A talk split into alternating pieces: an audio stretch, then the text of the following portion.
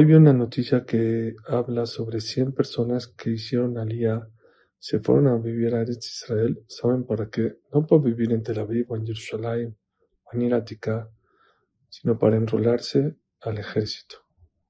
La se me enchinó el cuerpo.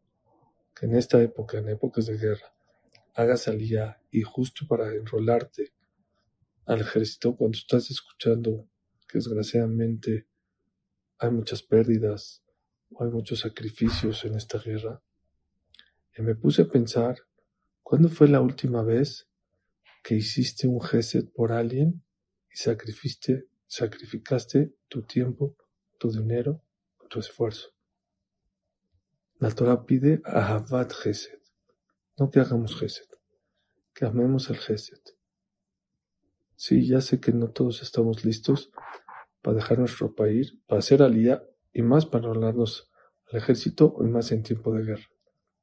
Pero creo que sí todos estamos listos de aprender de esos soldados, de toda esa gente que está sacrificando no tiempo, no dinero, su vida por los demás.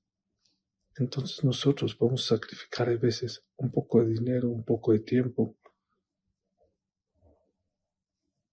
un poco del egoísmo que tenemos por ver por los demás. Es lo que Hashem quiere de nosotros. Ahavat Gesed. No hacer Gesed.